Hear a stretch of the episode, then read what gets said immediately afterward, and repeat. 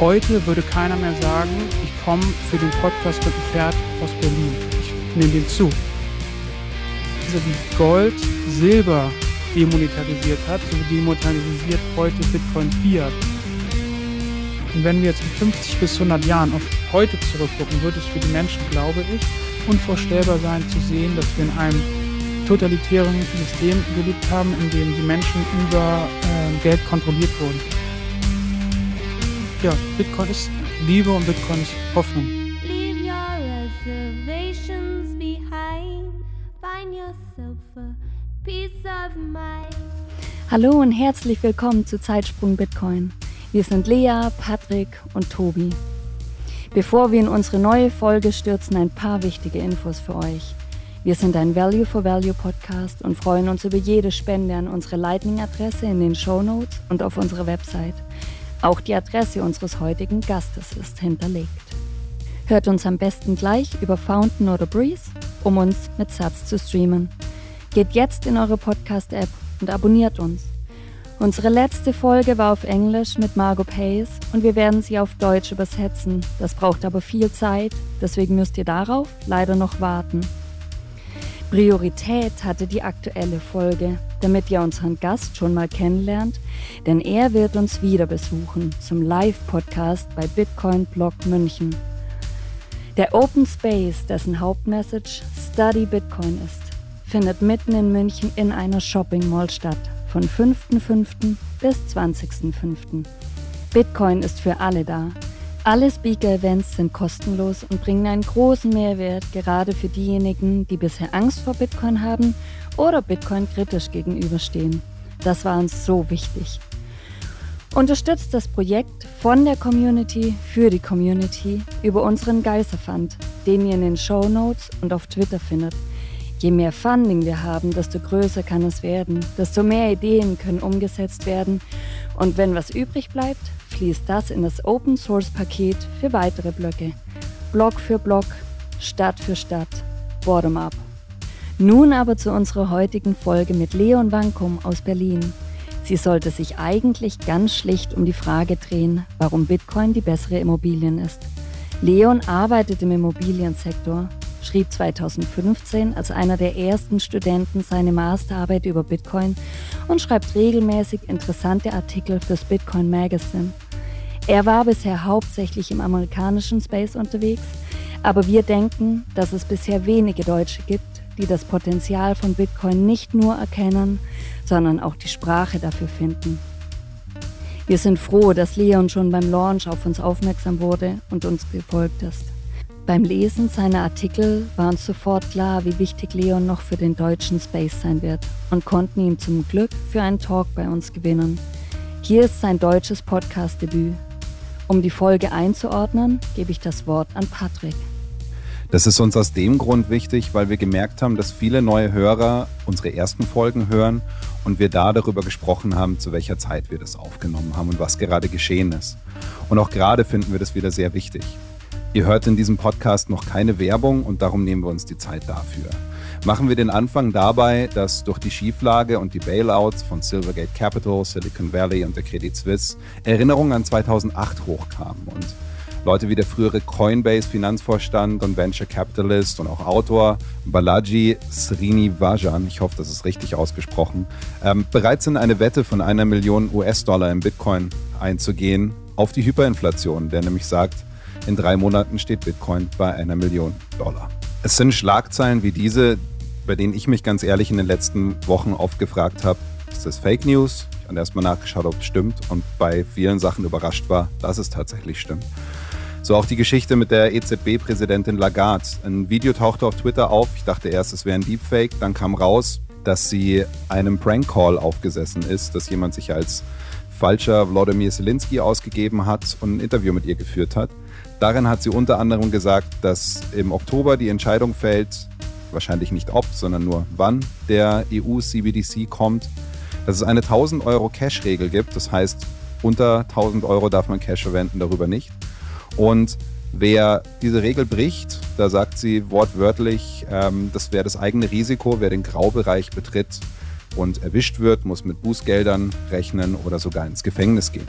Gleichzeitig verkündet das IWF auf seinem Frühjahrstreffen, dass es einen eigenen Zentralbank-Token rausbringt, der den monetären Souveränitätsstatus der teilnehmenden Zentralbanken stärken soll.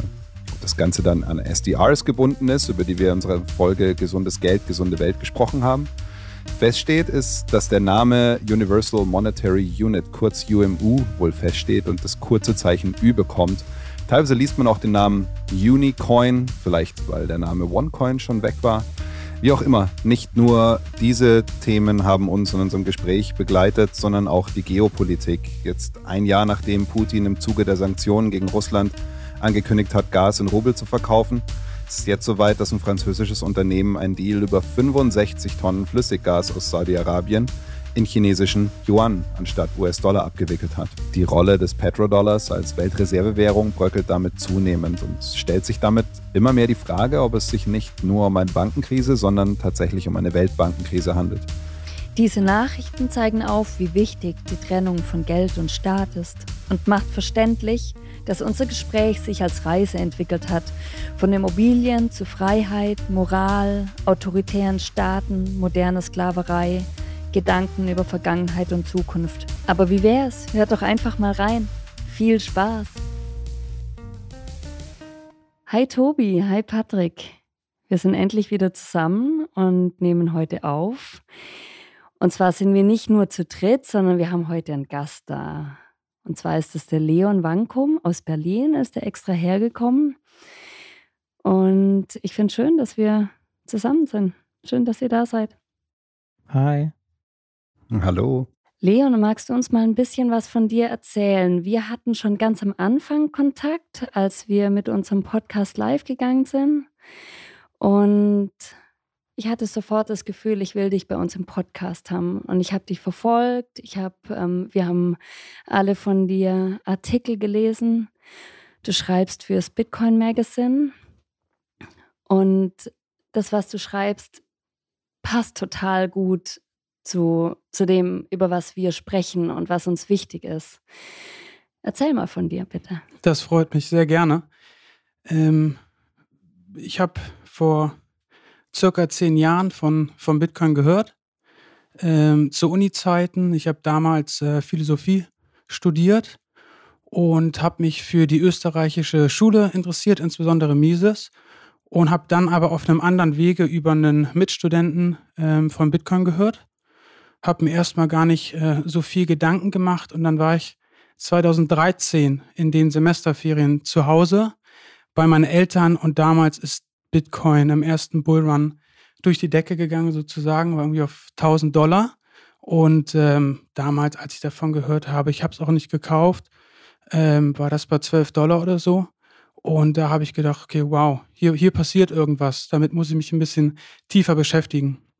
Und dann habe ich so 2013, äh, 2014 herum angefangen, mich in die österreichische Schule äh, einzulesen und habe dann 2015 während meines ähm, VWL-Studiums, ich habe Financial Economics studiert in Glasgow, habe ich mich dann dazu entschieden, meine Masterarbeit, meine Abschlussarbeit über Bitcoin zu schreiben und bin dann ganz tief sozusagen, wie das mit den meisten so ist, die von Bitcoin hören, äh, dort äh, eingestiegen. Ich finde cool, dass du deine Masterarbeit schon geschrieben hast damals. Und wir haben das jetzt gerade ganz live verfolgt bei Margot Pace, die wir in unserem letzten Interview bei uns hatten, dass es gar nicht so einfach ist, Bitcoin in, in der Forschung einzubringen. Mhm. Wie ist es dir geglückt? Ja, das stimmt.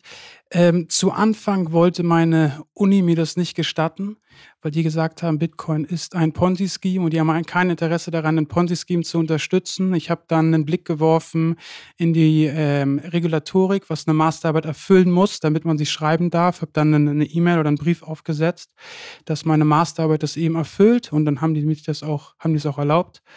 Dann hatte ich das Glück, einen sehr coolen Professor zu haben, der mich dabei unterstützt hat. Ähm, habe sehr, sehr viel gelernt während der Zeit und habe dann die letzten acht Jahre im Grunde genommen mich mit dem Thema intensiv auseinandergesetzt, ja. Hat dein Professor, hast du mit dem noch Kontakt? Ich habe keinen Kontakt mit ihm. Ich habe 2018 und 2020 oder 2021 die Uni angeschrieben und habe angeboten, mal vorbeizukommen, um Studenten ähm, von meiner Masterarbeit und auch von der Reise, die Bitcoin seitdem gemacht hat und ich auch, zu erzählen. Da war aber kein Interesse. Schade, aber viele lassen so eine Chance einfach an sich vorbeiziehen. Damit es nicht so vielen Leuten passiert, wollen wir jetzt heute drüber sprechen, was für eine Reise Bitcoin gemacht hat und was für eine Reise du gemacht hast. Ähm, unser Thema heute wird sein Bitcoin und Immobilien.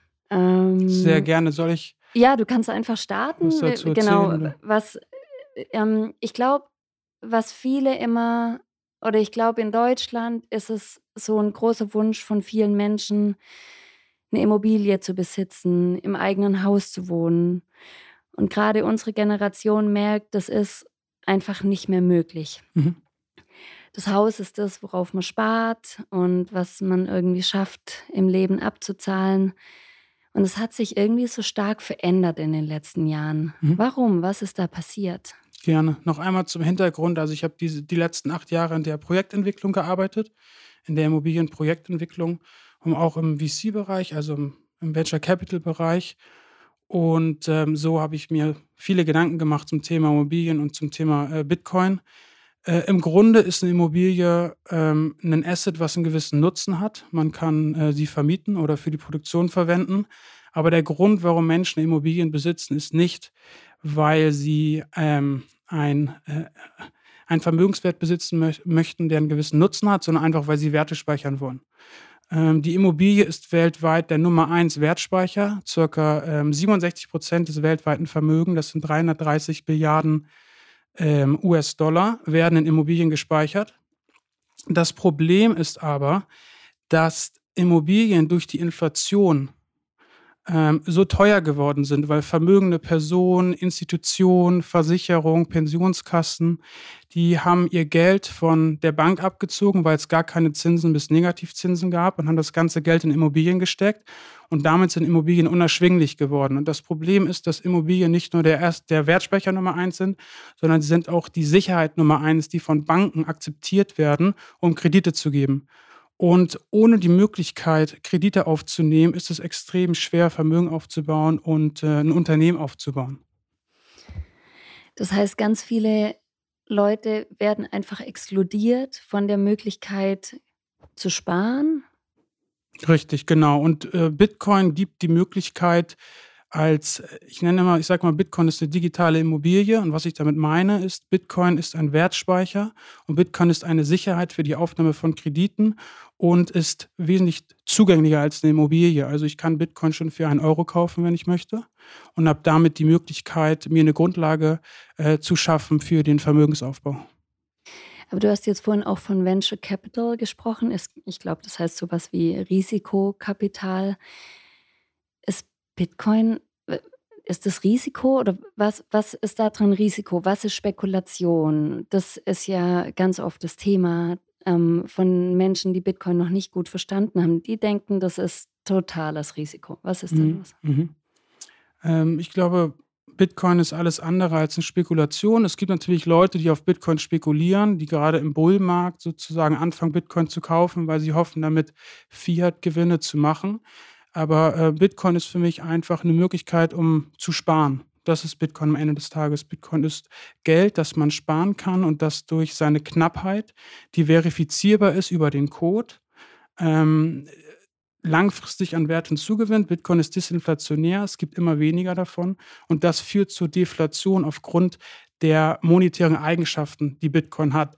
Wenn keiner Bitcoin besitzen wollen würde, wäre Bitcoin auch nicht deflationär. Also Bitcoin ist deflationär, weil es unglaublich gute monetäre Eigenschaften hat.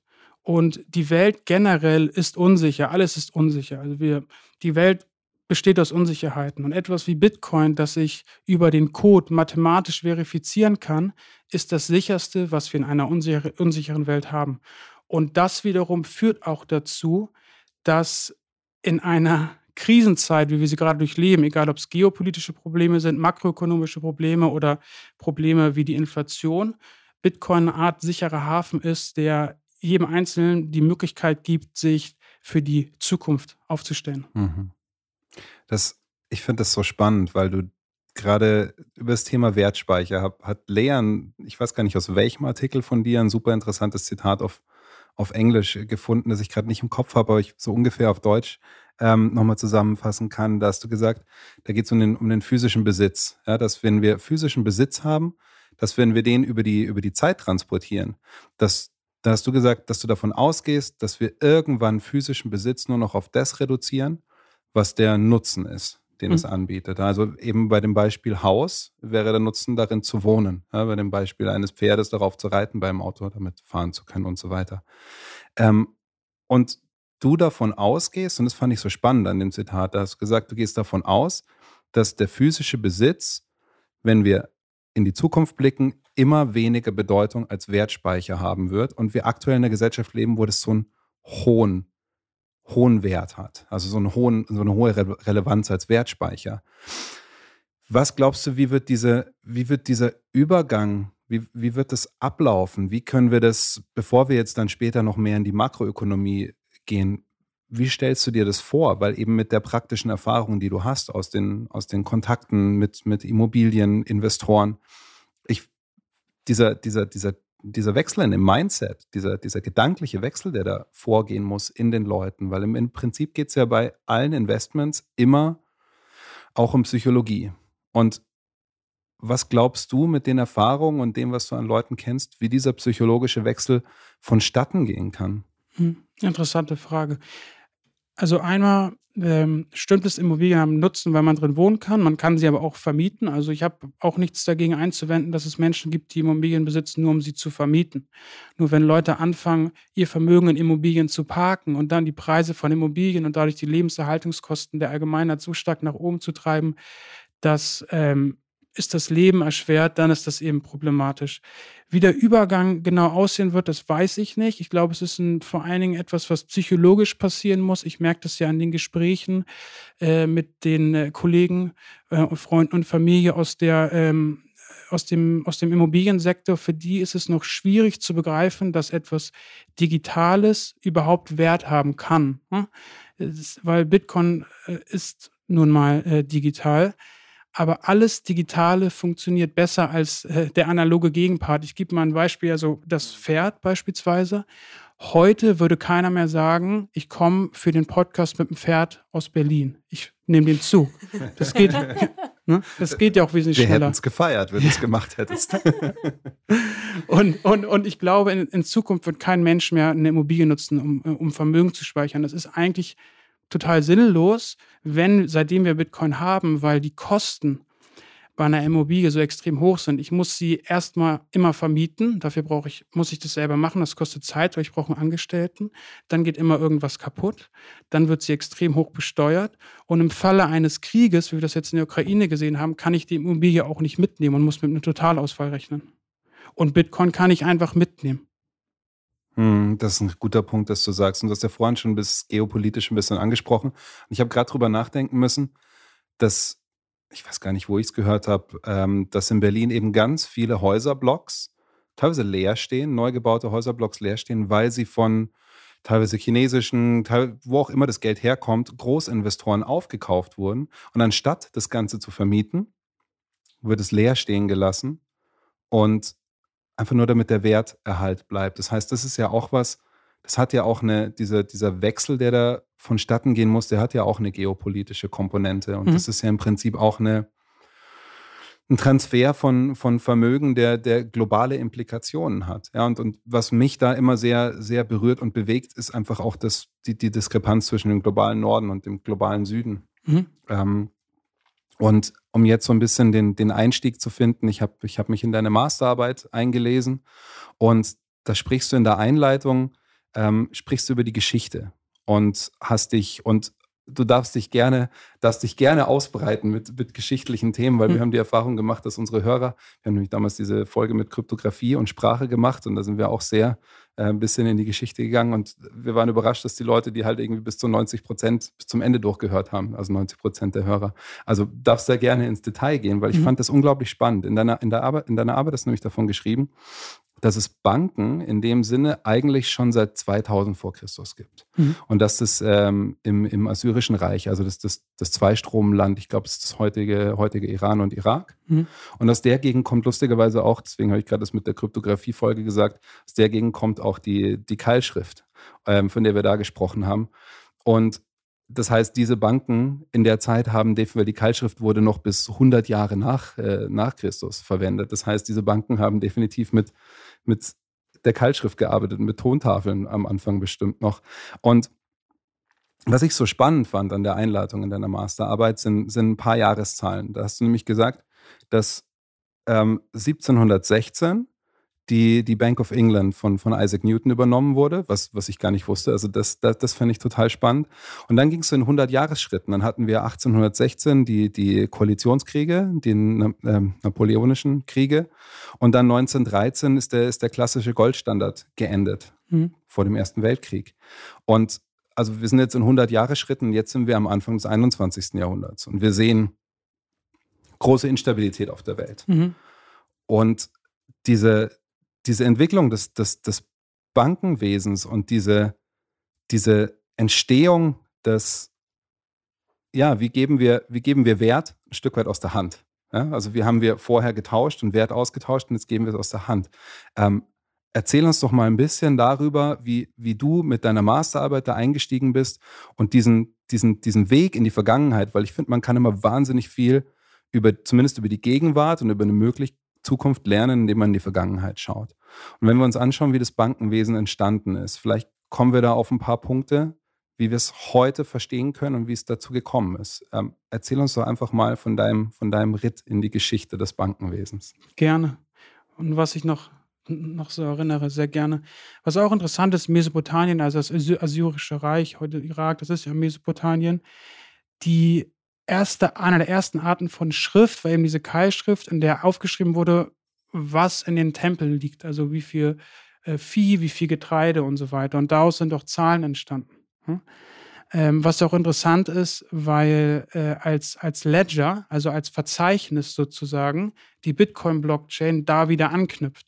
Also die Art und Weise, wie Zahlen und Geld entstanden sind, mhm. ähm, war, dass Menschen Tontafeln genommen haben und haben gesagt, in diesem Raum im Tempel ist so viel Getreide und so viel Kühe und daraus haben sich Zahlen entwickelt und heute haben wir die Bitcoin-Blockchain, die sozusagen als, als Ledger beziehungsweise als Verzeichnis die UTXO speichert und damit sozusagen repräsentiert, wem gehört wie viel Bitcoin. Also haben wir so eine 360 Grad Drehung gemacht, da wo wir sozusagen angefangen haben. Das finde ich persönlich Spannend, sehr ja. interessant. Und auch 1716, als Isaac Newton sozusagen, ich glaube, Royal Master of Mint hieß das damals. Und er hat äh, aus Versehen auch einen Goldstandard eingeführt, weil er einige Geldstücke mit mehr Gold versehen hat als mit Silber. Und so hat Gold Silber äh, demonetarisiert. Also es gab ja einige Jahrhunderte, ich glaube ab dem 13. oder 14. Jahrhundert, da waren Gold und Silber. Äh, es gab einen Silberstandard und einen Goldstandard. Und die Engländer haben angefangen, den Goldstandard eigentlich aus Versehen zu benutzen. Und die Deutschen haben 1871, als ähm, Bismarck den Krieg gegen Frankreich gewonnen hat, haben die Deutschen den Goldstandard eingeführt, weil sie das Gold der Franzosen sozusagen nach Deutschland gebracht haben. Und äh, die Art und Weise, wie Gold Silber demonetarisiert hat, so demonetarisiert heute Bitcoin Fiat und Gold. Ne? Hartes Geld hat weiches Geld immer abgelöst. Saifadin Amus spricht ja sehr viel darüber. Erstmal gab es ähm, Muscheln, dann gab es Edelmetalle. In den Edelmetallen haben die harten, guten, seltenen Edelmetalle die anderen, also erstmal Silber und Gold, Kopper ähm, abgelöst, dann hat Gold Silber abgelöst und jetzt löst Bitcoin eben Gold ab, weil Gold knapper ist. Äh, weil Bitcoin, Entschuldigung, weil Bitcoin äh, knapper ist als Gold und bessere monetäre Eigenschaften hat. Und das große Problem mit Gold ist die Tragbarkeit. Gold kann man nicht von A nach B tragen und deswegen gibt es überhaupt Fiat. Also sozusagen die, das Fehlen der Tragbarkeit beim Stoff Gold hat dazu geführt, dass wir einen Fiat-Standard haben. Und deswegen ist auch sehr wichtig, dass äh, Bitcoin Gold demonetarisiert und dass wir einen neuen monetären Standard auf Gold aufbauen können, äh, Entschuldigung, auf Bitcoin aufbauen können. Du hast jetzt ähm, das angesprochen, dass äh, immer mit der Zeit sich eine Form von Geld durchgesetzt hat. Ähm, glaubst du denn, dass, ähm, dass sich Bitcoin alleine als alleiniges Geld durchsetzen kann oder werden wir praktisch Bitcoin als Wertspeicher haben und nebenbei Fiat-Währungen haben, die aber mit Bitcoin gedeckt sind? Weil ich sehe so ein bisschen ähm, das ein Problem, vielleicht sehe ich da auch ein Problem, wo gar keines ist. Ähm, man sieht zum Beispiel in der EU, wenn viele Länder, die verschiedene Wirtschaftsleistungen haben, dieselbe Währung verwenden, dass das zu Problemen führt zwischen den einzelnen Wirtschaftsräumen. Wenn jetzt die ganze Welt nur noch Bitcoin verwenden würde, würde es dann nicht auch zu, zu solchen Problemen führen? Mhm. Ähm, also ich glaube nicht, dass wir nur Bitcoin verwenden werden. Ich glaube aber, dass wir zu einem Geld tendieren. Und der einzige Grund, warum es viele Währungen gibt, ist, weil Staaten per Gesetz Menschen dazu zwingen, diese Währung zu benutzen, damit sie die Währung besteuern können, um sich selber zu finanzieren. Und ich glaube, das wird auch der Grund sein, warum es ähm, Fiat-Währungen werden es dann nicht mehr, weil sie ja quasi möglicherweise an Bitcoin gebunden sind und damit nicht mehr per Dekret, quasi per, per Fiat ähm, aus dem Nichts entstehen, sondern hoffentlich ähm, in irgendeiner Form durch Bitcoin gedeckt sind. Aber ich glaube, wenn wir uns mal die ganzen anderen Kryptowährungen angucken, ähm, dass Bitcoin sich langfristig als einzelne äh, Kryptowährung durchsetzen wird, so wie sich Gold als das einzige Metall durchgesetzt hat, das quasi als Basismetall als Wertstandard für, von Zentralbanken verwendet mhm. wurde. Also Bitcoin wird gegen, deswegen gegenüber allen anderen Kryptowährungen gewinnen. Und Staaten sind daran interessiert, ähm, Menschen zu besteuern. Und das können sie nur, wenn sie Kontrolle haben. Und die haben sie bei Bitcoin nicht zwangsläufig. Und deswegen glaube ich genau, ähm, Tobi, wie du das beschrieben hast, dass es so sein wird, dass Bitcoin eine Art Standard wird, an den ähm, gewisse Währungen gekoppelt werden. Ich glaube aber, dass es anfangen wird bei Staaten wie El Salvador oder der Zentralafrikanischen Republik, also Staaten, die keine ein, eigenen Währung haben, weil für die ist es wesentlich einfacher. Die müssen ihr Währungssystem nicht umstellen, sondern können durch Bitcoin erst ein Währungssystem aufbauen.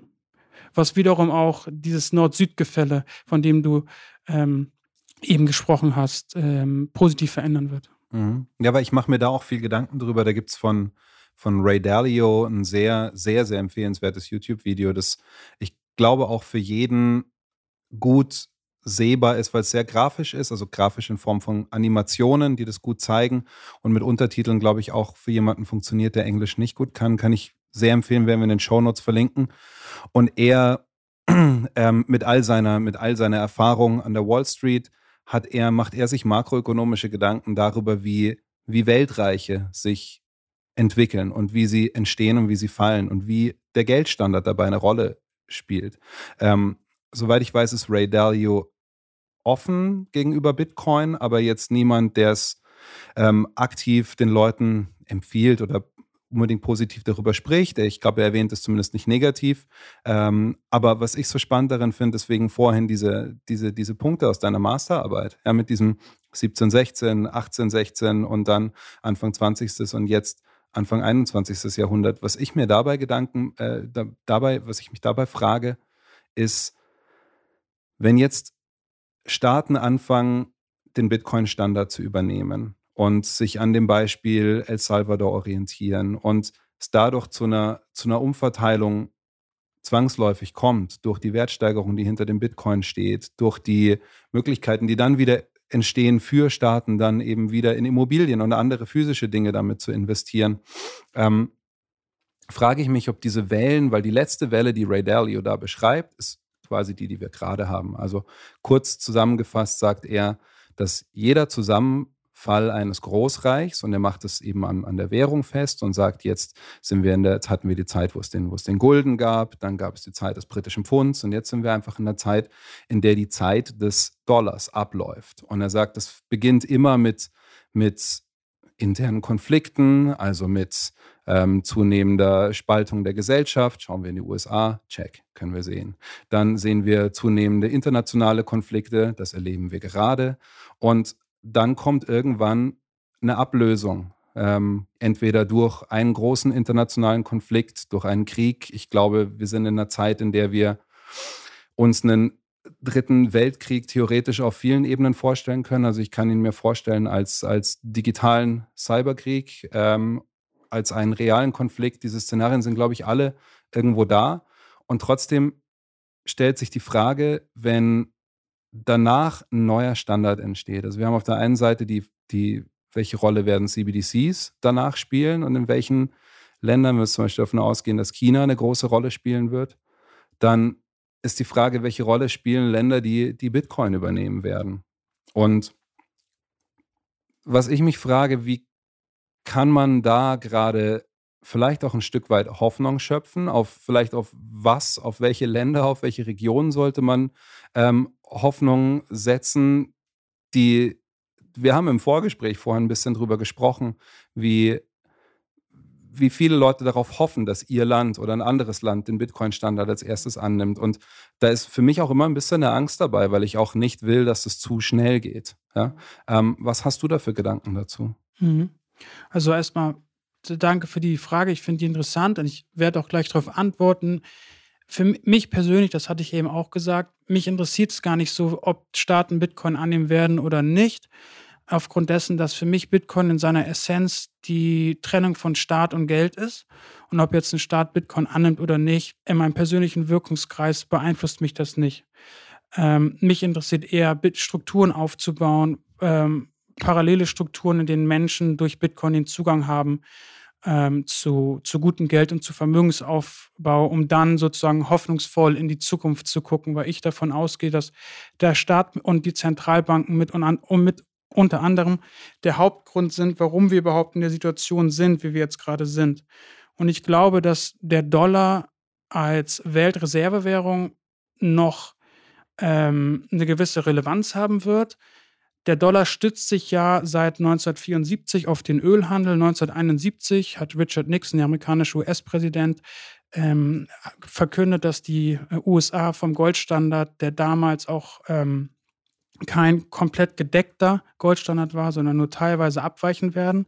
Und 1974, um die Nachfrage nach Dollar sozusagen aufrechtzuerhalten, hat er mit den Saudis ein Abkommen geschlossen, dass der gesamte Ölhandel in Dollar ablaufen muss. Und damit haben alle OPEC-Staaten, OPEC also alle Staaten der ölproduzierenden Länder, angefangen, ihr Öl in Dollar zu verkaufen. Und das war bis dem 23. Februar letzten Jahres, als die Russen in der Ukraine eingefallen sind, auch der Standard. Selbst die, selbst Venezuela und Russland, die ja teilweise feindselig den USA gegenüberstanden, haben ihr Öl noch in Dollar verkauft.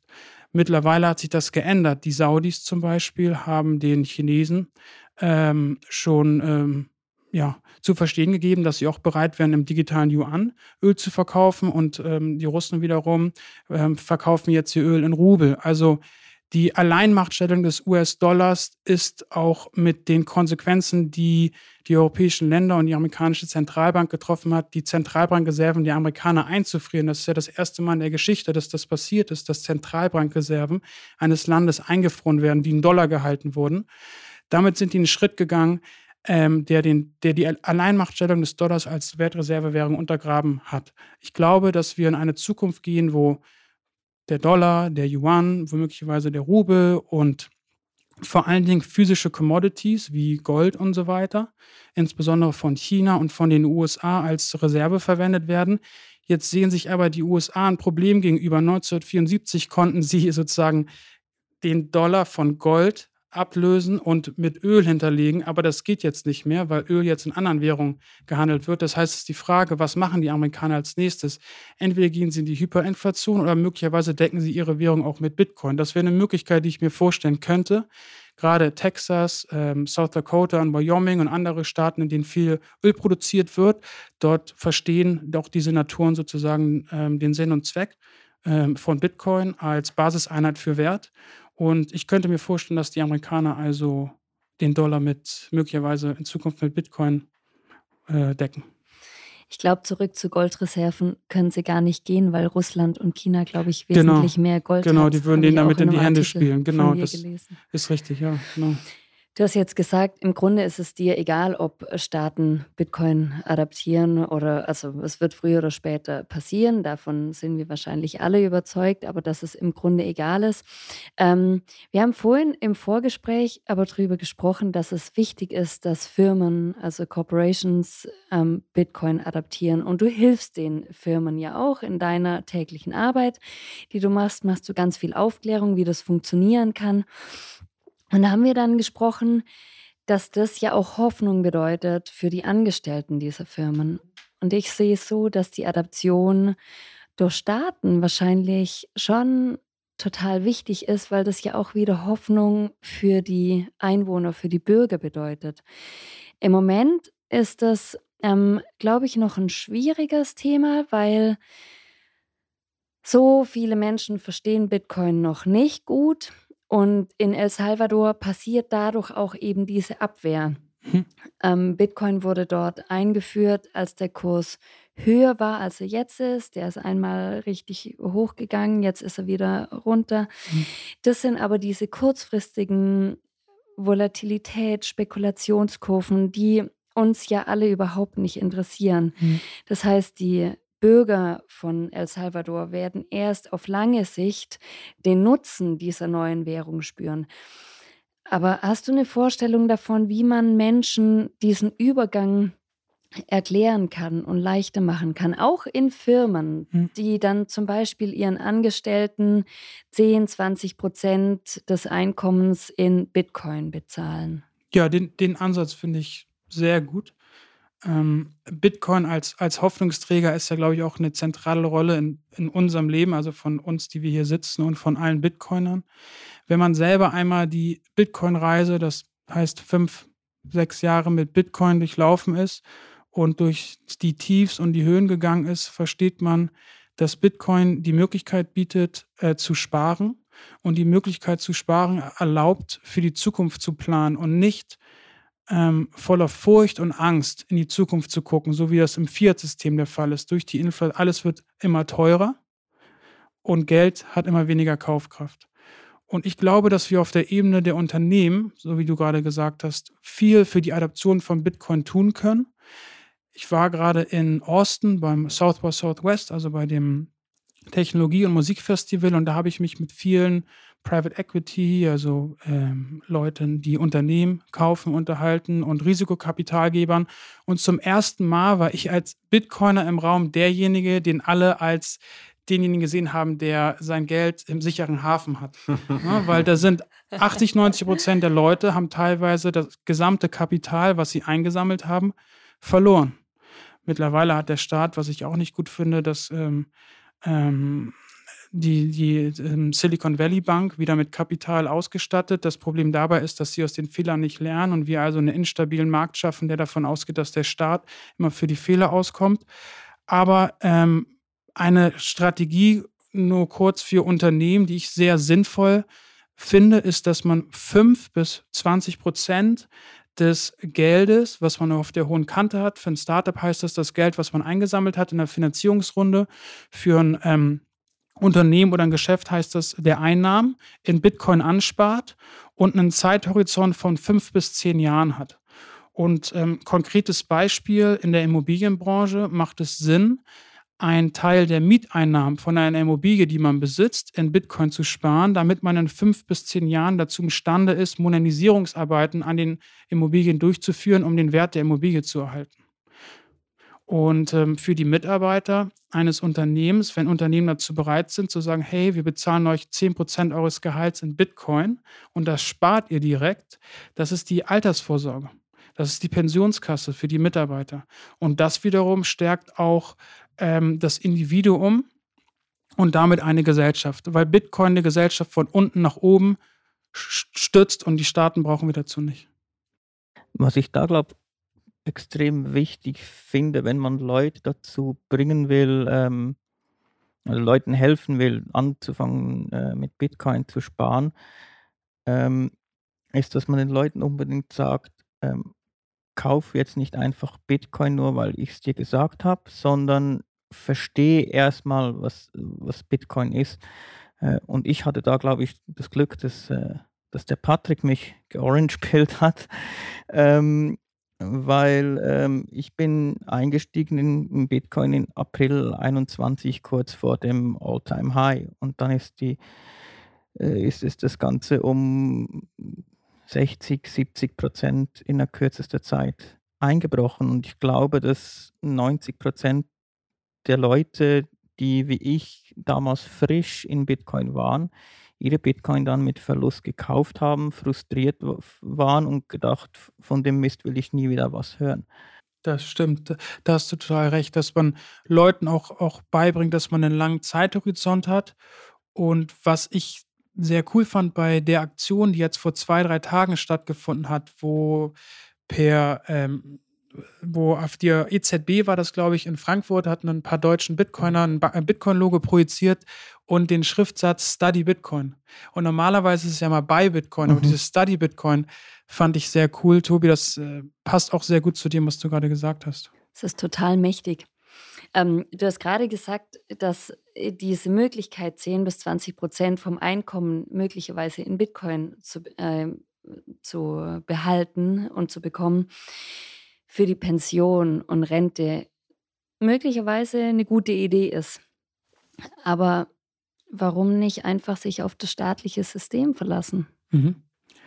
Das haben wir doch, wir sind doch im Sozialstaat. Ja, ähm, denken wir zumindest. Ne? Also sind wir auch, also das möchte ich gar nicht absprechen. Was ich nur meine ist, wir denken, wir könnten langfristig für unser zukünftiges Ich sorgen. Das Problem bei der Vermehrung der Geldmenge ist, dass es kommt bei Geld immer darauf an, wie viel habe ich vom Ganzen. Das heißt, wenn es 100 Einheiten gibt eines Geldes und ich habe davon 10 Einheiten, sind das 10 Prozent. Wenn jetzt aber die Geldmenge vermehrt wird auf 200 Einheiten und ich habe 10, dann sind das nur noch 5 Prozent. Und dieser prozentuale Anteil am Ganzen entspricht ungefähr meiner Kaufkraft in einer Volkswirtschaft. Und durch die Vermehrung der Geldmenge, durch die sich Staaten finanzieren, verliert die einzelne Geldeinheit, die wir alle besitzen, an Kaufkraft. Und damit ist es nicht mehr möglich, Geld zu sparen und für die Zukunft zu sorgen. Da finde ich es gerade so spannend, die zwei Mindsets zu erleben. Ja, das, was der Tobi gerade erzählt hat, mit dem, dass er Bitcoin zu einem Zeitpunkt das erste Mal äh, kennengelernt hat und, und sein Fiat-Geld in Bitcoin getauscht hat und es danach abgerauscht ist. Also ich bin El Salvador in Person. du hast, hast daran festgehalten bis heute, ja. Und, und bist cool geblieben und ruhig geblieben, was man, was das Richtige ist, diesen mhm. Zeithorizont zu haben, so hey, ich muss mindestens bereit sein, dass ich sehe überhaupt nicht ein, dass jemals zurück, wir haben uns vorhin über, darüber unterhalten, dass ich, geht das überhaupt? Kann man Bitcoin zurück in Fiat tauschen? Ich habe es noch nie probiert. Ich will es nicht probieren. So, ja, wenn es möglich ist. Aber man kann es benutzen und, und, das ist auch wichtig. Und das, das wünschen wir uns sehr. Ja, aber dieses Mindset von Leuten, die Bitcoin ja. verstanden haben, und dem gegenüber, das, was du gerade erzählt hast, mit Risikokapitalgebern, die gerade den, den Silicon Valley Bank Crash miterlebt haben, die Folgen mit der Credit Suisse und wir werden sehen, was noch alles danach kommt. Was hast du am, am Mindset, am, an der Denkweise dieser Leute gespürt? Also war denen bewusst, dass sie gerade sehen, Moment, das ist nur der Anfang, die Geldmenge wird ja jetzt trotzdem weiter ausgeweitet und die Zinserhöhung geht trotzdem, wenn noch langsamer, geht trotzdem weiter. Also es ist ganz klar, diese zwei Mechanismen greifen gerade nicht mehr ineinander. Es kann gerade nicht mehr funktionieren. Hast du da gespürt, dass denen, dass denen langsam bewusst wird, dass ihre bisherigen Strategien langsam einfach kein Fundament mehr haben? Hm, ich glaube ja, so langsam. Es ist ja leider so, dass wir Menschen durch Schmerz lernen. Also Beispiel, sag, du sagst dem Kind, hey, fass nicht auf die Herdplatte, ist fest auf die Herdplatte und dann fest es nicht nochmal auf die Herdplatte. Der Lernprozess bei Geld leider durch Schmerz zu lernen, ist äh, problematisch, weil man erst versteht, dass das Geldsystem, in dem wir leben, schlecht ist, wenn es zu spät ist.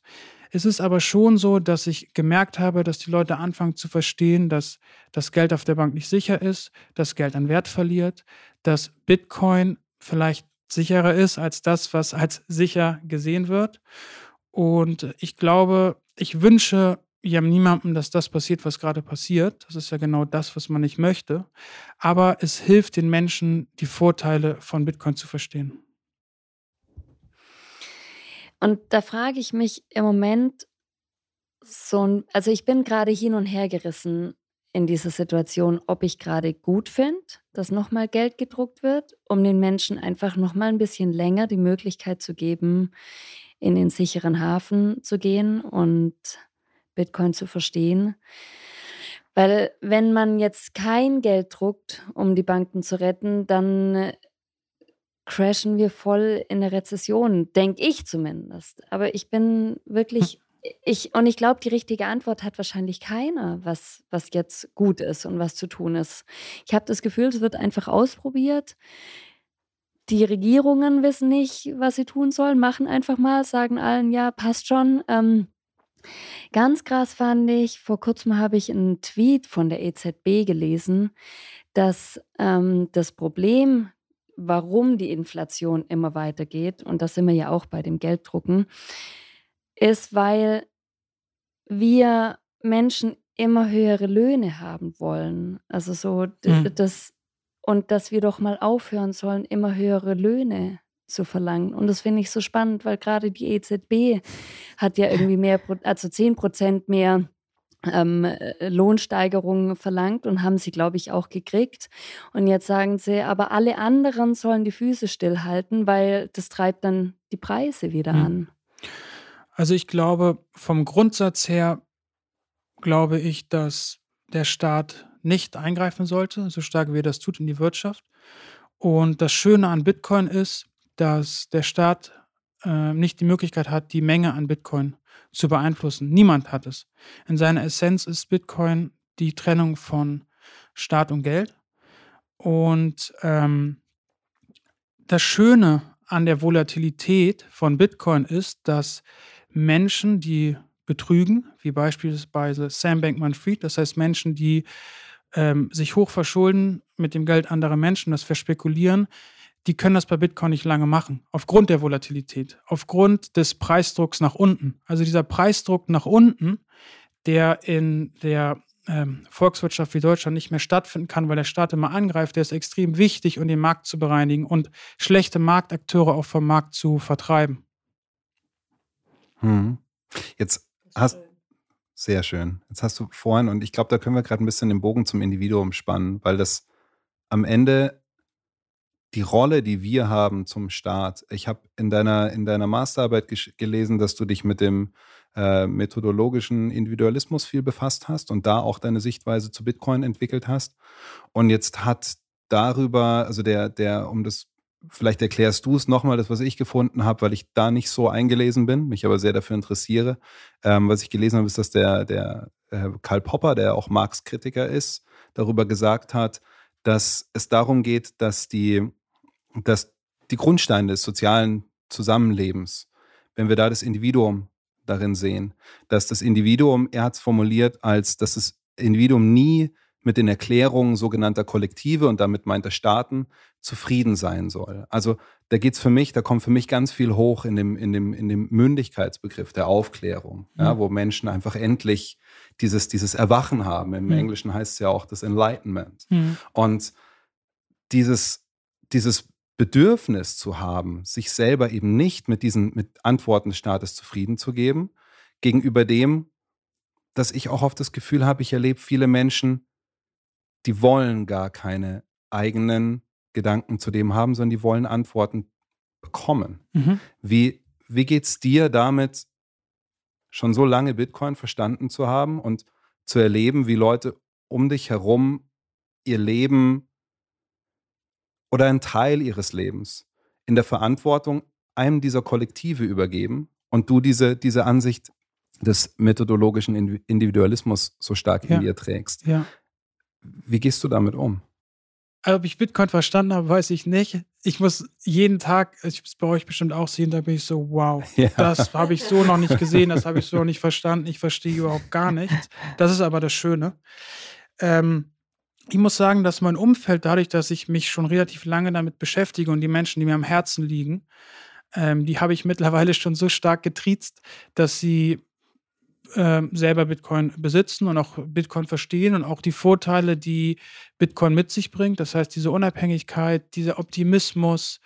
Und ähm, deswegen ist mein Umfeld eigentlich, ähm, entspricht eigentlich so ein bisschen meiner Lebensvorstellung. Also die Menschen, mit denen ich mich umgebe, aber auch meine Familie, das sind eigentlich alles Menschen, die daran interessiert sind, ein freies Leben ähm, zu, zu führen. Und wenn wir alle, und das ist das Wichtigste, die sind nicht daran interessiert, dass andere ihrer Meinung sind. Das ist ja das Problem. Also das Problem in, in dem Kollektiv ist immer, dass irgendwer in dem Kollektiv der Meinung ist, dem Kollektiv seine Meinung aufzudrücken. Und Bitcoin ist eben der Gegenteil.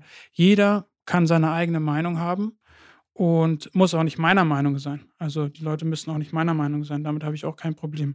Ich habe nur ein Problem damit, wenn alle andere Menschen ihre Meinung anderen Menschen aufdrücken wollen. Mhm. Ja. Und ähm, deswegen ist mein, ich sehe mein Leben als eine Art ähm, reellen ähm, Versuch des äh, Individualismus. Also ich versuche es zu leben von dem, was du, was du in deinem, in deinem Studium, du hast ja auch Philosophie studiert. Mhm. Und ich finde nämlich bei dieser, bei dieser Denkweise ist die, ist die Grenze ganz schnell erreicht, dass Leute das als, als Egoismus wahrnehmen können. Mhm. Ja? Und ich erlebe das unter, unter, unter vielen, in vielen Gesprächen mit Bitcoinern, erlebe ich das, dass das oft so gesehen wird. Dass wenn man sagt, ich, ich will meine individuelle Freiheit ausleben und ich sehe das in Bitcoin, dass dann gesagt wird, ah, du bist ja völlig dagegen, anderen zu helfen, du willst ja nur auf dich selber schauen. Dabei ist im Bitcoin ja genauso der Anarchismus zu finden. Ja, der, der Anarchismus ist, ist in den Grundbestandteilen der intrinsische Teil des Bitcoin-Protokolls, ist mhm. rein anarchistisch. Mhm. Und wir tun uns, glaube ich, oft schwer damit in der Gesellschaft, oder wir, wir haben uns dazu entwickelt. Ich weiß gar nicht, ob das, ich sehe das vor allem in unserer Lebzeit irgendwie so, dass ich diese Entwicklung sehe, dass es immer schwieriger wird, andere Meinungen zuzulassen. Dieses, es gibt einen Faktor, der mir an dir nicht gefällt, deswegen cancel ich deine komplette, deine komplette Daseinsberechtigung und, mhm. und weigere mich mit dir zu sprechen. Und das ist so eine, was ich mich da frage, geht es dabei um, um eine Art von Konfliktscheue? Also das jetzt ist jetzt ein bisschen eine Frage in eine philosophische Richtung, weil ich das Gefühl habe, dass viele Menschen diesen Konflikt mit dem Staat, und das heißt ja nicht, dass ich sofort losgehen muss und alle staatlichen Institutionen zerstören will. Das heißt ja nur, dass ich bereit bin, kritisch damit zu sein, ist ja ein Konflikt, den ich eingehe. Dass ich dieses System, das mir vorgegeben wird, einfach auch in Frage stelle. So wie wir die, den Zusammenhang zwischen Staat und Kirche in Frage gestellt haben, stellen wir jetzt den Zusammenhang zwischen Staat und Geld in Frage, weil wir jetzt die Möglichkeit haben, eine Alternative zu sehen. Ja, definitiv. Also ich gehe gleich auf deine ähm, Frage ein. Noch kurz was ähm, vorweg. Ich glaube, dass eben, wenn wir du hast eben von der französischen Revolution gesprochen. Marx war ja ähm, das war sehr nah an der Französischen Revolution. Ähm, und was ich damit sagen möchte, ist, wenn wir heute zurückschauen auf die Französische Revolution, auf den Ersten Weltkrieg, auf den Zweiten Weltkrieg, das ist gar nicht so lange her. Aber für uns ist es unvorstellbar, dass die Menschen damals so gelebt haben, wie sie gelebt haben. Und wenn wir jetzt in 50 bis 100 Jahren auf heute zurückgucken, wird es für die Menschen, glaube ich, unvorstellbar sein zu sehen, dass wir in einem totalitären System gelebt haben, in dem die Menschen über äh, Geld kontrolliert wurden. Das ist vielleicht vielen heute gar nicht so bewusst, aber ich sehe das so und ich glaube, das sehen viele Bitcoiner eben auch so. Und Bitcoin ist interessanterweise das ultimative Kollektiv, weil durch die Begrenztheit des Angebots von Bitcoin profitiert jeder, der Bitcoin besitzt, an dem Erfolg eines anderen Bitcoiners. Beispiel ist, wenn ich eine Person treffe und diese Person hat ein erfolgreiches Geschäft, und verdient jetzt viel Bitcoin. Dann gibt es weniger Bitcoin und meine Bitcoin sind weniger wert. Das heißt, Bitcoin ist die einzige Möglichkeit, dem Individuum an dem, Volk, an, an dem Erfolg des Kollektivs teilhaben zu lassen. Mhm. Also du meinst, deine Bitcoins sind dann mehr wert? Genau, durch, genau, weniger. Mehrwert, sind Mehrwert. Meine Bitcoin sind dann Mehrwert. Und im Gegensatz dazu haben wir beim Fiat-Standard ähm, das Problem, dass durch die Inflation Geld weniger wert wird und wir gleichzeitig mehr Zeit aufbringen müssen, um unseren Lebensstandard zu erhalten, um die Kaufkraft zu erhalten. Das heißt, wir haben als Menschen weniger Zeit, um uns untereinander Hilfe zu leisten. Das führt zu egoistischeren Menschen. Ja. Und anderen helfen können, ist totaler Luxus. Und äh, da werden dann Millionäre, Billionäre irgendwie toll dargestellt in den Medien, die irgendwie Charity-Events machen und ihr ganzes Geld spenden und so weiter. Ich glaube eigentlich, dass jeder Mensch in seinem Herzen das Bedürfnis trägt, anderen in seinem Umfeld zu helfen. Aber wir sind alle gezwungen, das weniger zu tun, weil wir erstmal gucken müssen, wie können wir denn auf Dauer den Standard, den wir haben, erhalten, auch für unsere Kinder. Es geht ja immer auch darum, nicht nur für uns jetzt gerade zu sorgen, sondern wie sorgen wir denn für die nächste Generation? Und wir sind alle immer nur im Hamsterrad und können gar nicht mehr gut drüber nachdenken, wie es den Menschen in unserem Umfeld geht. Und ich glaube, dass Bitcoin als Hoffnungsträger und als Spar Werkzeug auch dazu führt, dass wir wieder mehr Energie in die Menschen in unserem Umfeld investieren können. Das heißt, Gemeinschaft wird wieder wichtiger, Familienbande werden wieder wichtiger. Und ähm, ich glaube tatsächlich auch sowas wie Religion und Spiritualität ähm, gewinnt wieder Raum. Und ob das jetzt Religion ist oder ob das ähm, Meditation ist oder so, darüber kann dann jeder selber für sich entscheiden, was, was gibt der Raum in seinem Leben. Aber ich glaube, das passiert durch Bitcoin. Definitiv. Also stimme ich total zu. Und Bitcoin ist auch hochspirituell aufgrund dessen, was du gerade beschrieben hast. Ich merke das auch bei vielen Bitcoinern. Ähm, ist es teilweise, sind es monotheistische Religionen, denen sich Menschen zuwenden. Teilweise ist es eben die Meditation oder einfach das in sich gehen, weil man Zeit dafür hat. Man muss ja erstmal, um, um sich mit sowas zu beschäftigen können, muss man einfach Zeit haben. Und wenn man Bitcoin über einen gewissen Zeitraum besitzt, dann ähm, hat man Zeit, weil man etwas weniger arbeiten muss, weil das Geld, was man hat, eben begrenzt ist und aufgrund seiner guten monetären Eigenschaften in der Kaufkraft steigt, weil die Nachfrage nach dem Geld steigt. Und bei Bitcoin ist es ja auch so, dass es nicht nur immer weniger neue Bitcoin gibt, sondern viel Bitcoin geht ja auch verloren. Ähm, ich habe mich da gerade mit einem guten Freund drüber unterhalten, der denkt darüber nach, dass äh, im ein Teil seiner Bitcoin an die nächste Generation weitergibt und dass er einen Teil einfach auf dem Wallet lässt und den Schlüssel mit ins Grab nimmt, wenn man so möchte. Und dass er damit sozusagen durch die Verringerung des Bestandes an Bitcoin den gesamten Wert aller anderen Bitcoin ähm, ähm, zum Steigen bringt. Das fand ich einen coolen Gedanken. Folgt dem Beispiel von Satoshi Nakamoto. Ja, das war auch so eine Inspiration. Schön. Das, ich kann das nachvollziehen. Ich, es ist, ist verrückt und gleichzeitig so mh, mm, so, so menschenliebend. Mhm. Ja, Bitcoin ist, ja, Bitcoin ist Liebe und Bitcoin ist Hoffnung.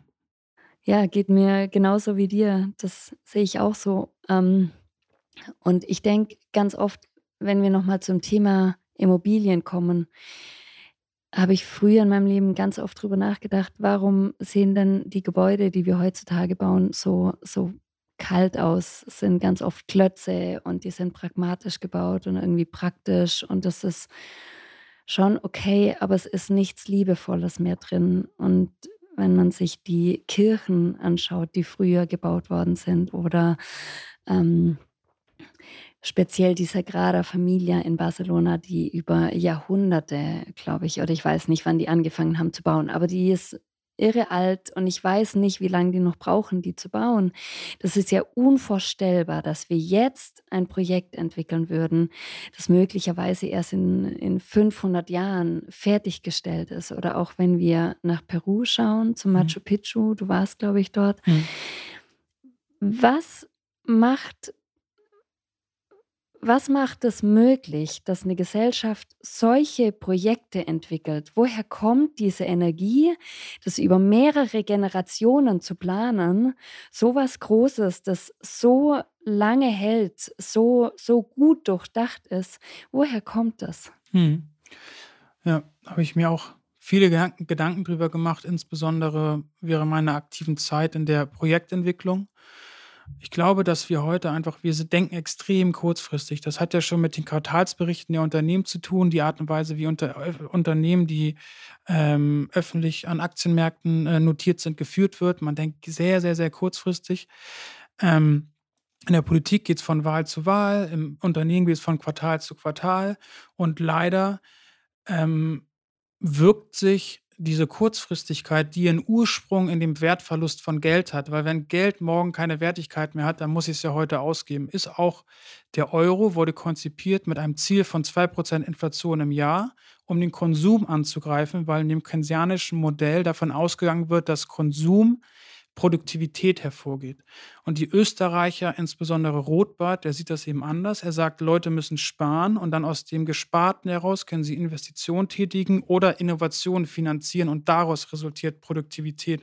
Und das ist wesentlich langfristiger. Wenn ich erstmal spare, dann sozusagen ein Unternehmen gründe und dann für Produktivität sorge, ist das ein langfristiges Denken. Wenn ich aber durch Produktivität, durch Konsum sorge, indem ich mein Geld ausgebe, ist das extrem kurzfristig. Und diese Denkweise sozusagen projiziert sich auf alle Lebenslagen inklusive Architektur. Ich finde es so witzig, bei Bitcoinern sieht man speziell, dass die keinen Wert auf kurzfristigen Konsum legen. Also mhm. ich habe ganz viele Bitcoiner gesehen mit kaputten Schuhen, kaputten Jacken. Es ist denen alles egal. Hauptsache, sie können ihre Bitcoin halten. Mhm. Ja, ich, würd, ich würde lügen, wenn ich nicht äh, sage, dass ich schöne Dinge mag. Also Architektur oder, oder andere, andere Dinge. Also die, die, es gibt materialistische Dinge, die mich sehr interessieren, aber mich interessiert der Konsum nicht so.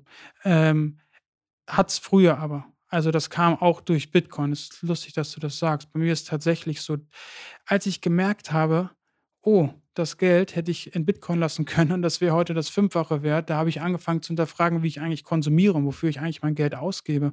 Was auch wiederum eine Lösung ist für die Art und Weise, wie wir mit unseren Ressourcen umgehen. Wir müssen natürlich effizienter mit unseren Ressourcen umgehen und das können wir nur, wenn wir den Konsum runterschrauben. Und das können wir in einem guten Geld, weil gutes Geld disincentiviert den Konsum und äh, incentiviert das Sparen. Du hast jetzt vorhin den Satz gesagt, der eigentlich ziemlich, ziemlich stark ist. Ja, und der ist gerade so in den ganzen anderen Themen ein bisschen untergegangen, dass wir im Augenblick in einem totalitären System leben. Mhm. Und ähm, ich glaube, ich weiß, was du damit meinst, weil du in, in ähm, Jackson Hole bei dem Ski Summit im, im Podcast von Robert Breedlove schon ein bisschen darüber gesprochen hast.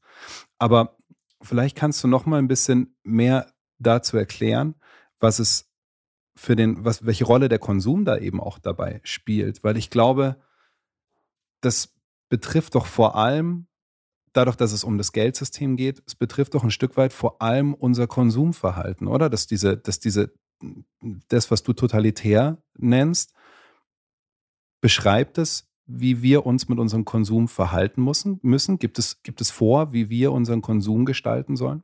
Mhm.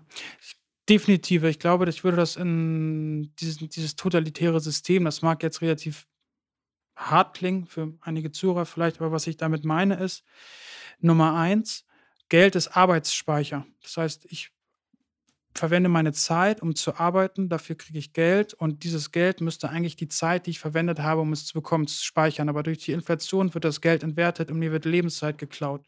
Das heißt, das einzig wirklich seltene auf dieser Welt neben Bitcoin ist Zeit. Und wenn jetzt also der Staat sich anmaßt, über Inflation sich meiner, Lebens, meiner Lebenszeit zu bedienen, dann ist das totalitär und ist eine sehr, sehr, sehr schwache Form der Ausbeutung, äh, der Versklavung. Es ist eine Ausbeutung und es ist eine sehr schwache Form.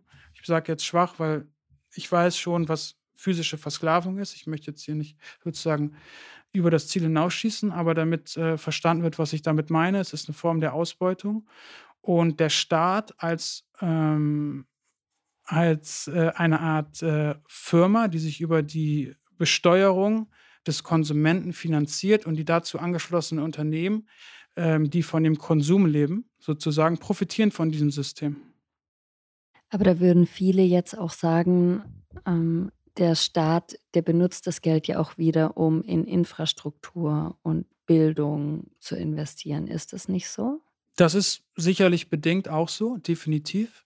Ähm, die meisten Fortschritte, die gesellschaftlichen Fortschritte der letzten 100 Jahre sind technologische Fortschritte, die auch stark angetrieben wurden durch private Personen.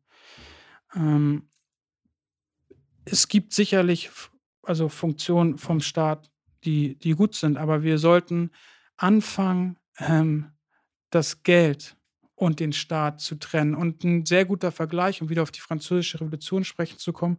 Bis zur französischen Revolution hatte der lokale Herrscher, der Herzog, der Fürst, der König, der Kaiser, das Recht zu entscheiden, welche Religion seine Untertanen haben. Und irgendwann haben die Leute gesagt, nein, das möchten wir nicht. Wir möchten selber darüber entscheiden, welche Religion wir haben. Und heute stehen die Leute auf und sagen, wir möchten selber darüber entscheiden, welches Geld wir verwenden, weil es meine Lebenszeit ist und ich habe nur ein Leben in dieser, in dieser Bewusstseinsform auf dieser Welt und ich sehe nicht ein, wieso sich jemand anderen jemand daran bedient. Und heute können wir uns gar nicht mehr vorstellen, dass der Staat bestimmt, welche Religion wir haben. Und ich glaube, dass wir in 50 bis 100 Jahren uns wir auch nicht mehr vorstellen können, dass der Staat darüber bestimmt hat, welches Geld wir zu benutzen haben. Es ist eben ein Kontrollmechanismus. Wenn du sagst, wir müssen das äh, Geld vom, vom Staat trennen, dann glaube ich, geht es gar nicht unbedingt per se um den Staat, sondern was ich glaube, ist, dass wir das, ähm, das Geld vor, vom menschlichen Einfluss trennen müssen, weil Menschen ähm, machen zum einen Fehler, Menschen sind habgierig, sind, äh, sind, sind machtbesessen und ein Code, wenn er mal so geschrieben ist, dass er funktioniert, dann macht er keine Fehler mehr. Der Code ist nicht habgierig. Der Code hat nichts davon, wenn er uns ausbeutet. Und das ist, glaube ich, das, äh, das Wichtige, dass wir eben das, ein so wichtiges System wie das Geld nicht, nicht einem, sag mal, fehleranfälligen Produkt wie dem Mensch ähm, geben, sondern einem Code, der, wo wir ganz genau wissen, was passiert in 20, 30, 40 Jahren. Wir wissen es. Es kann heute, ähm, wir wissen nicht, ob wir in, in 50 Jahren äh, in Deutschland plötzlich wieder eine oder in Europa wieder eine, eine, totalitäre Diktatur haben, das können wir heute nicht wissen. Äh, und die dann das, das Geld wieder komplett, komplett umkrempeln. Und beim Bitcoin-Code wissen wir genau, wie der in, in 100 Jahren aussehen wird, nämlich ziemlich so wie heute. Ja, das finde ich, hast du gut beschrieben. Würde ich absolut zustimmen.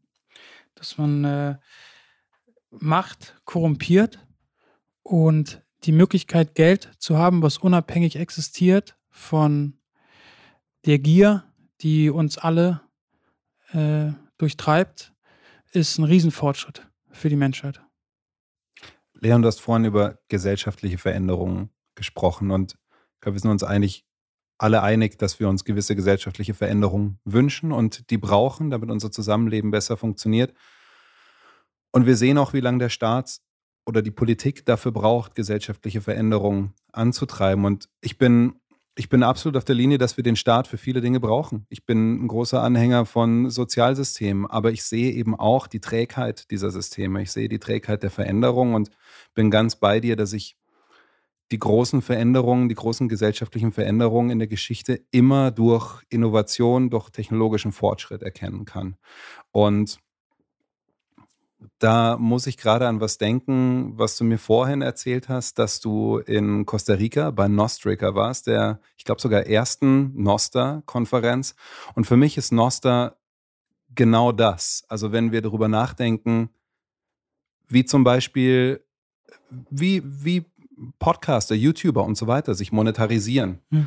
dann sind es alles Auswirkungen dessen, worüber wir gesprochen haben. Diese Geldsystemstrukturen übertragen sich auf die Kultur all dieser Systeme. Das heißt, wir haben die, die Clickbaits, wir haben die Gesichter in den Vorschaubildern, in den Thumbnails, wir haben die, die, die Frequenz, wie Content produziert werden muss. Alle sind in dieses Hamsterrad eingespannt, die das machen wollen und wenn sie es beruflich machen wollen, wenn sie es monetarisieren müssen, sich da einfügen müssen. Und das finde ich was ganz arg, ganz arg Trauriges. Und es ist für mich einfach eine große, große Einschränkung der Kultur, eine große Einschränkung des, des, des Kunstschaffens, aber auch der Unterhaltung. Das, was mich immer als, was mich immer wahnsinnig traurig macht, ist, was zum Beispiel Spotify mit dem Intro gemacht hat. Bands wie Led Zeppelin haben Songs über zwei, drei Minuten entstehen lassen. Heute muss jeder Konsument nach spätestens zehn Sekunden entschieden haben, ob dieser Song in seiner Playlist landet oder nicht. Deswegen ist das Intro verloren gegangen.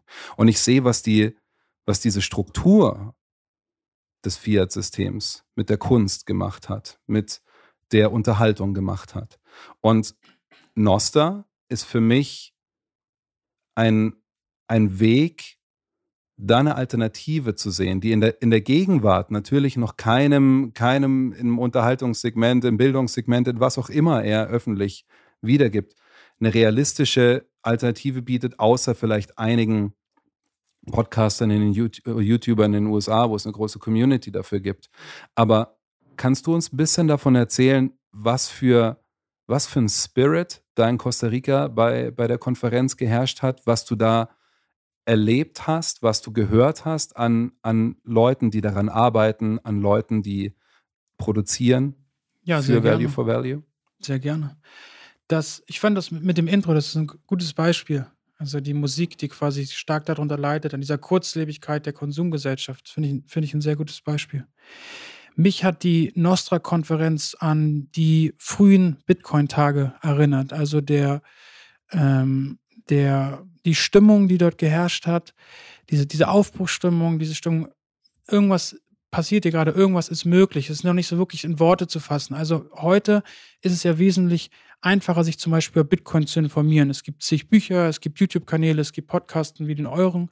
Aber als es damals anfing, für mich zumindest, da gab es Andreas Antonopoulos, ähm, da gab es äh, Frisbee, Daniel Frisbee oder David Frisbee, ein Engländer, der hat ein Buch geschrieben. Und ich glaube, es gab ein Buch von Michael Casey, der mittlerweile auch für, äh, für die, ich glaube, der schreibt für die Financial Times oder so. Aber es gab zwei, drei Bücher, der, das war's. Aber auf den Konferenzen, in den Gesprächen mit den Leuten und den Charakteren, die man da getroffen hat, hat man gemerkt, hier passiert gerade was. Alles ist möglich. Menschen haben verschiedene Meinungen. Äh, die Menschen sind äh, positiv und optimistisch, was die Zukunft angeht. Also als ich bei der Nostra-Konferenz ähm, rausgegangen bin, war ich so, wow. Also habe ich mich so optimistisch gefühlt. Es ist durch Bitcoin die Möglichkeit zu sparen, Lightning die Möglichkeit, Menschen zu bezahlen und Produkte zu bezahlen und Nostra die Möglichkeit, jetzt miteinander zu kommunizieren, haben wir jetzt einen Tech-Stack, der möglicherweise uns die Möglichkeit bietet, komplett unabhängig vom äh, Finanzsystem Innovation und individuelle Freiheit voranzutreiben. Und das war sehr äh, motivierend und inspirierend.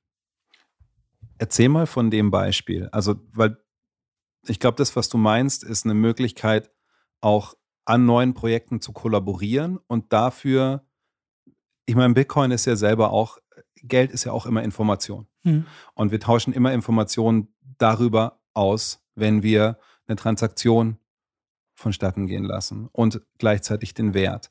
Und jetzt haben wir die Möglichkeit, jegliche Information zu verknüpfen und gleichzeitig dafür unabhängige, vielleicht müssen wir für Noster ein bisschen was erklären dazu, wie Noster funktioniert. Noster ist ähnlich aufgebaut wie andere soziale Plattformen.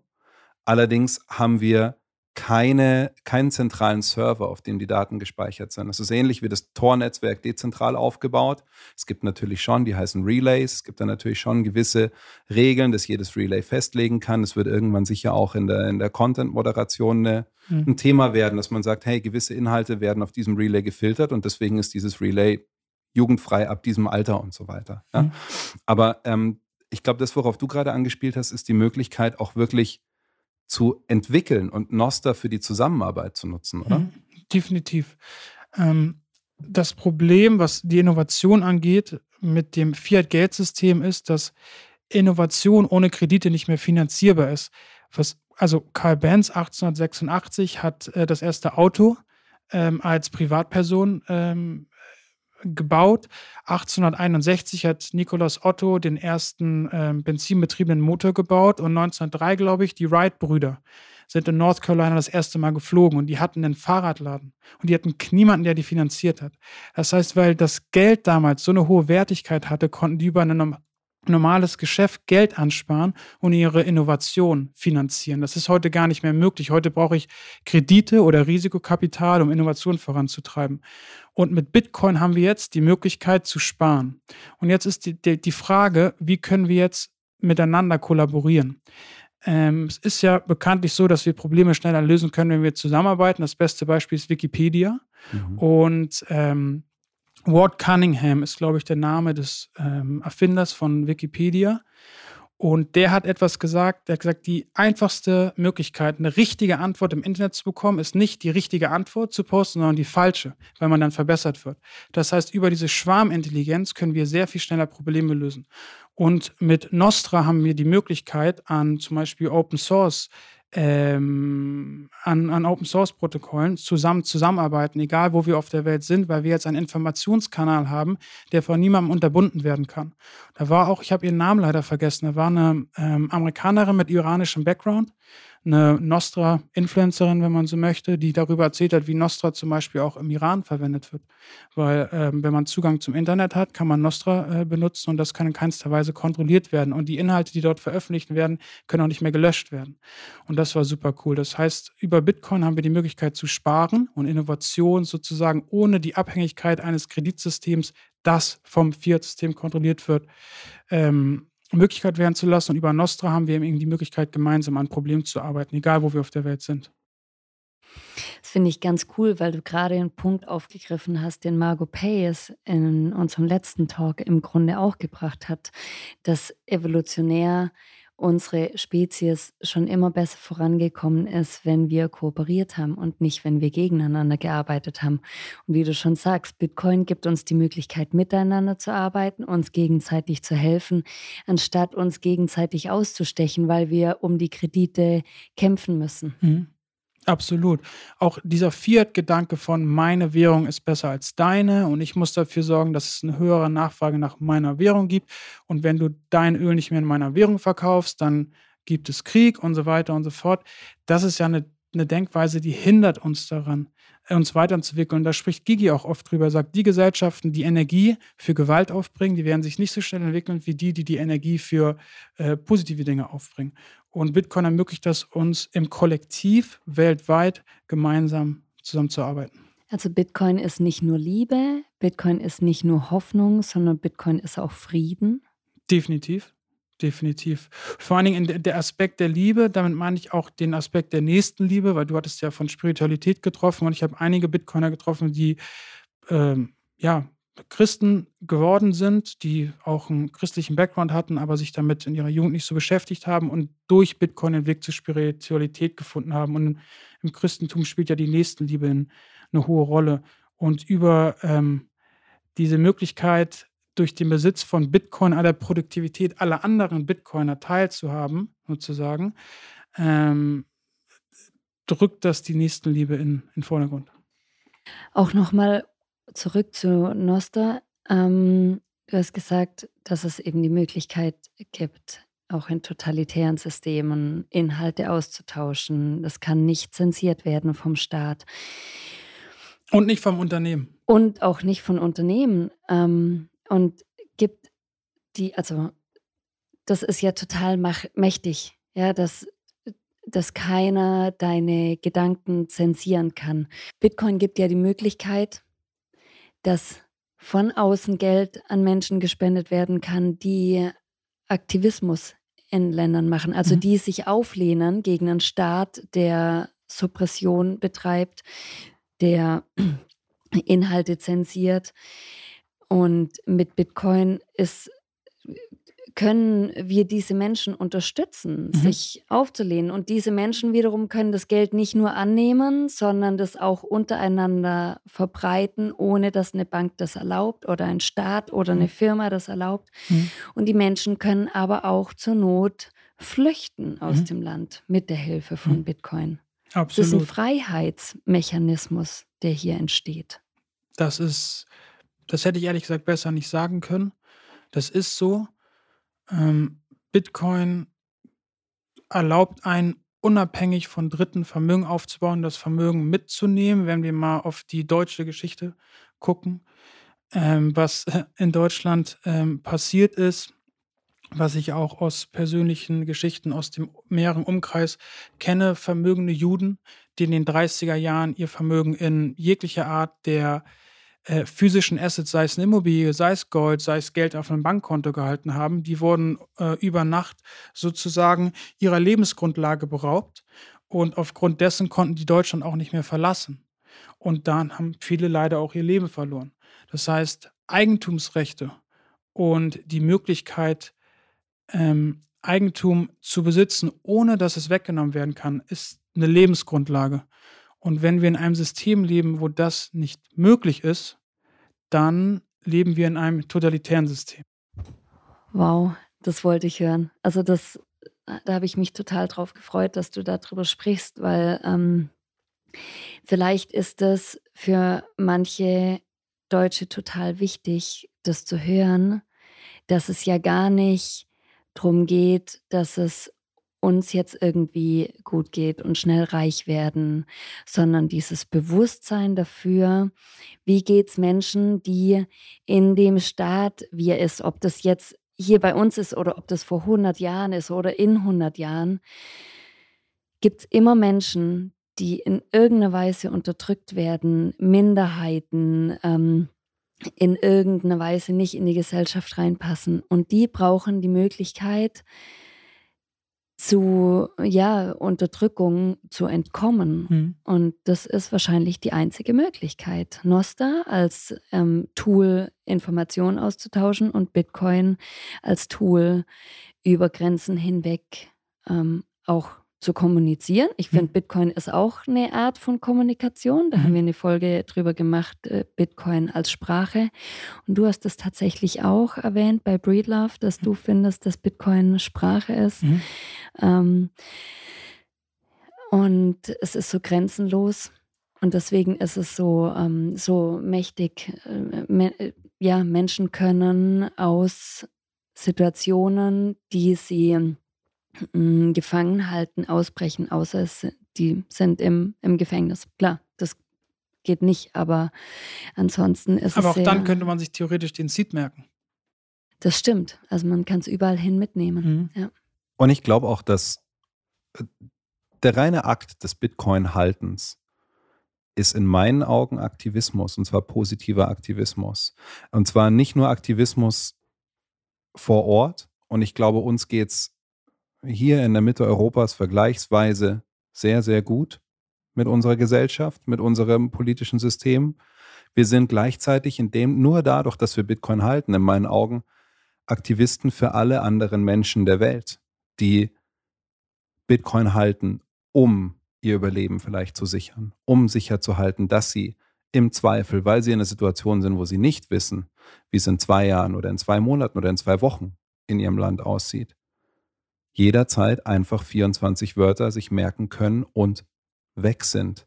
Und wenn sie den Weg schaffen, irgendwo hinzukommen, wo sie in irgendeinem Kaufhaus eine Hardware-Wallet kaufen können, da reingehen können, die kaufen können und ihre 24 Wörter eingeben und ihren gesamten Besitz, ihre gesamte Lebensgrundlage, wie du es genommen, genannt hast, wiederherstellen können, mhm. egal wo sie dann auf der Welt sind.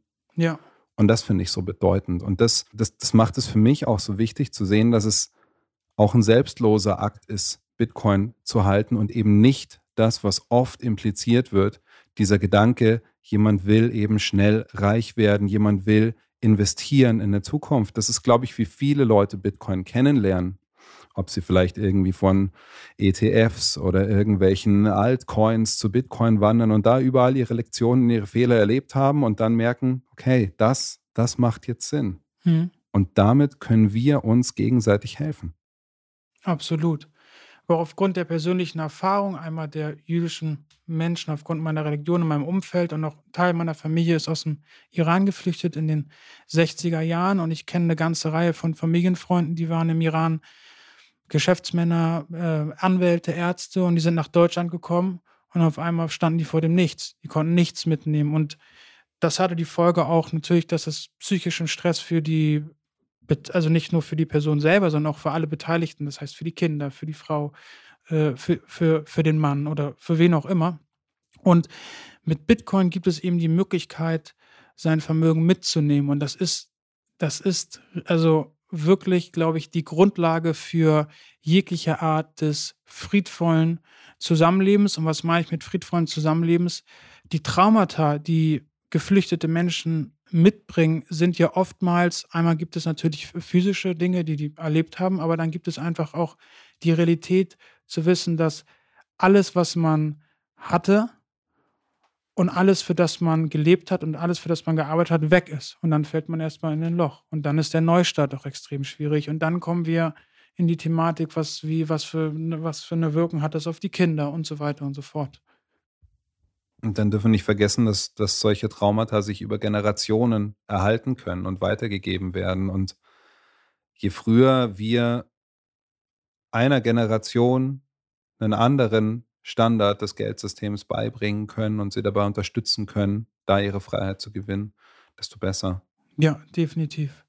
Aber das mit der Bitcoin, der Spekulation, das ist interessant. Ich habe das, du hast recht, also ich habe das in den letzten Jahren oder in den letzten Monaten nicht mehr so intensiv erlebt, vielleicht aber auch, weil ich ähm, mittlerweile sehr viel mit Bitcoinern zu tun habe, die das natürlich nicht so sehen. Aber für viele Menschen ist Bitcoin tatsächlich Spekulation. Ich glaube, weil ihnen gar nicht bewusst ist, ähm, wie viel Risiko in dem bestehenden Finanzsystem eigentlich herrscht. Weil diese Sicherheit, von der wir auch am Anfang gesprochen haben, dass einige Menschen gerne eine gewisse Sicherheit haben wollen, die der Staat ihnen gibt, das ist ja eigentlich nur eine Sicherheit, die sie denken zu haben. Das ist ja eigentlich keine Sicherheit. Es kann ja jeden Moment vorbei sein. Ein Staat kann zusammenbrechen, Krieg kann ausbrechen und so weiter und so fort. Und die einzig wirkliche Konstante, die ich in den letzten zehn Jahren in meinem Leben hatte, war Bitcoin. Und anhand dieser Konstante sozusagen hat sich in meinem Leben so eine Ruhe einge, einge, eingeschlichen. Gerade nach dem Studium hatte ich Zukunftsängste, so wie jeder Student. Was mache ich? Wie finanziere ich mir meine Zukunft? Was baue ich mir für ein Geschäft auf und so weiter und so fort. Und über Bitcoin habe ich, ist so eine Ruhe in mein Leben gekommen. Ja.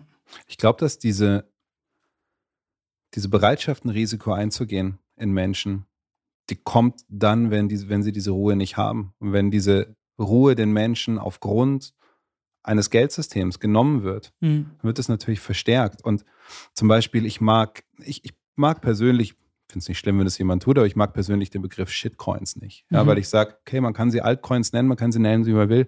Jeder soll machen, was er will. Für mich ist das nichts anderes als jemand, der sagt, der geht irgendwie auf eine Rennbahn und wettet auf Hunderennen. Ja, mhm. das, das hat für mich überhaupt keinen Sinn da ein Risiko abzuwägen oder irgendwie zu wissen, dieser Hund hat das und das gegessen und deswegen wird er schneller sein und ich beobachte ihn, was für mich vollkommener Unsinn. Ich würde sowas nie machen. Ich habe auf so ein Risiko keine Lust. Mhm. Ja? So ein Hund kann im Starthäuschen einen Herzinfarkt kriegen, kann nicht loslaufen. Mhm. Hat in dem Rennen nichts zu. Und so sind für mich Altcoins. Mhm. Es ist genau dasselbe, wenn jemand sagt, ich wette auf einen Boxkampf. Mhm. Sollen die Leute machen, wenn sie Lust haben. Jeder mhm. soll so wetten und auf was er wetten, wie er will. Das ist mhm. eine Freiheit, die ich jedem zugestehen will.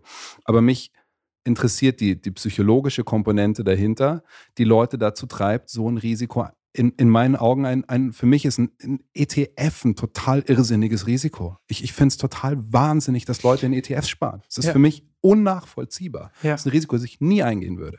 Ja. Aber Leute machen das und Leute werden dazu getrieben und Leute gehen diesen Weg der Spekulation, weil sie sich was erhoffen, weil sie irgendwas ausgleichen, was eben nicht stimmt, was nicht funktioniert. Mhm. Und das ist eine Ruhe, die in einem herrscht, wenn man Bitcoin gefunden hat, die ich, die ich dir anmerke, ansehe, die einfach, die einfach hoffentlich für viele Leute auch inspirierend ist, die das gerade hören, weil das, du lebst das, was du hier erzählst. Und das ist schön, das zu erleben, dass Leute, die Bitcoin finden, je länger sie dabei bleiben, mehr und mehr Ruhe für sich finden und mehr und mehr Kontrolle über ihr Leben mhm. gewinnen mhm. und freiere Entscheidungen treffen können. Definitiv. Das ist ja schön, was du sagst. Die Problematik ist ja, dass wenn wir ein Geld haben, das wir nicht besparen können, dann fangen wir an zu investieren. Also wir fangen an, ETFs zum Beispiel zu kaufen, Staatsanleihen und was auch immer. Aber wenn man ein Geld hat, was eine gewisse Wertigkeit hat, wie Bitcoin, dann brauche ich gar nicht investieren. Bitcoin ist auch kein Investment. Wenn Leute mich immer fragen, ja, wie viel Geld soll ich in Bitcoin investieren, dann sage ich, du investierst gar kein Geld in Bitcoin. Bitcoin ist eine Art von Geld und die hältst du und die besparst du, weil es ein besseres Geld ist, was das Geld, was du momentan hast. Es sind so unglaublich viele mächtige Worte heute gefallen und so viele tolle Sätze heute gekommen. Ich kann es überhaupt nicht fassen. Das hat eine Dichte, dieses Gespräch. Ich könnte auch ewig weitersprechen. Euch beiden geht es wahrscheinlich auch so, oder? Patrick und Tobi. Absolut. Tobi, bei dir?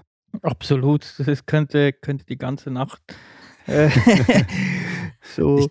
Ich, so ich glaube, da sind wir uns einig. Aber das Schöne ist, Leon, dass wir uns bald schon wiedersehen. Der Leon wird uns nochmal besuchen, wenn wir in München den Bitcoin-Blog eröffnen. Und zwar schon einen Tag vor der offiziellen ähm, Eröffnung des Kickoff-Events. Und wir werden da einen Live-Podcast mit Publikum haben. Und wir freuen uns riesig drauf, Leon, dich dort wiederzusehen und da an dem Gespräch weiterzumachen, wo wir heute aufgehört haben. Vielen, vielen Dank für deine Zeit, dass du heute bei uns warst. Es war eine große Freude. Vielen Dank für, für die Einladung und vielen Dank auch für die ganze Arbeit, die ihr für die Community macht. Das ist wirklich super. Danke. Danke dir, Leon. Vielen, vielen Dank, dass du da warst. Es war wirklich, wirklich ein ganz toller Abend mit dir. Ihr habt heute lange zugehört. Vielen Dank für eure Zeit. Als erstes geht ein Shoutout an mein Patenkind raus, der heute 17 Jahre alt geworden ist. Herzliche Glückwünsche und alles Gute für deine Zukunft. Er hat mir vor kurzem erzählt, dass er jede unserer Folgen hört. Und das macht mich besonders stolz, denn gerade für die kommende Generation sind all diese Informationen so sehr wichtig. Für euch machen wir diese Arbeit. Study Bitcoin, keep learning. Außerdem geht ein Gruß raus an meine Mama. Schön, dass du zuhörst. Unsere Merch-Produkte wie T-Shirts, Pullis, Tassen findet ihr im Satoshi Store. Falls ihr uns noch nicht gesappt habt, macht das gerne jetzt über unsere Lightning-Adresse in den Show Notes. Falls ihr Lust habt, Leon persönlich kennenzulernen, dann kommt zu unserem Live-Pod am Donnerstag, 4.5., einen Tag vor dem Kickoff-Event von Bitcoin Block München. Kommt zahlreich, es kostet keinen Eintritt. Wir freuen uns auf euch.